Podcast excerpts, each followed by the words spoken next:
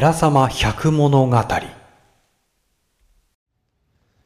受話器のおもちゃって持ってたことありますか？僕は持ってたんですよね。黒電話の小さなおもちゃ。受話器をね耳に当てるだけのものなんですけど。都内に住むせいなさんっていう方も当時ね妹さんが持ってたって言うんですよ。小学校 4, 4年生とか3年生ぐらいの時に5個下の妹さんだったって言うんですけど持ってたのは。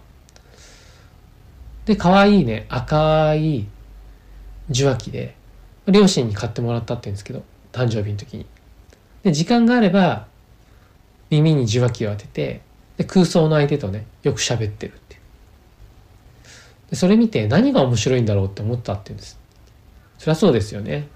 やっぱ小学校ね34年生でしたらそういったね受話器のおもちゃなんてやらないんで遊ばないんで。で毎日毎日妹さんそれで遊んでた。である日深刻な顔して受話器をね妹さんが持ってたっていうんですね。そして何してるんだろうっていつもだったら喋るのに。そしたら急に泣き出したって言うんですよ。わーって。でどうしたのって言って近づいた時に受話器の方から何かね音が漏れてた。あれこの受話器おもちゃなのに声出たっけって思ったら女の人の声で何かねまくし立ててるような何を言ってるかわからないんですけどラララララララララララって何かねまくし立ててるようにね妹さんに言ってるって言うんです。で奪い取って耳に当てたら無音。何の音も聞あの受話器のこの穴あるじゃないですか。こ音が出る。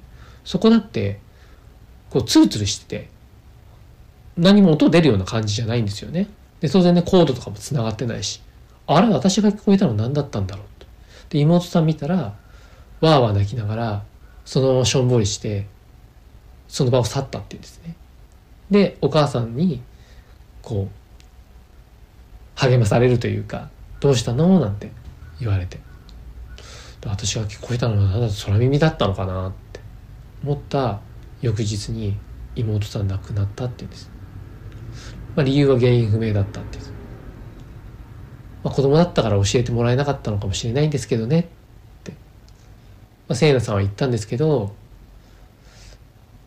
原因ってあの受話器の声女の声だったんじゃないかなって。なんか引っかかるって言うんですよね。そして大泣きした妹さんそのね声に何て言われたんだろうって。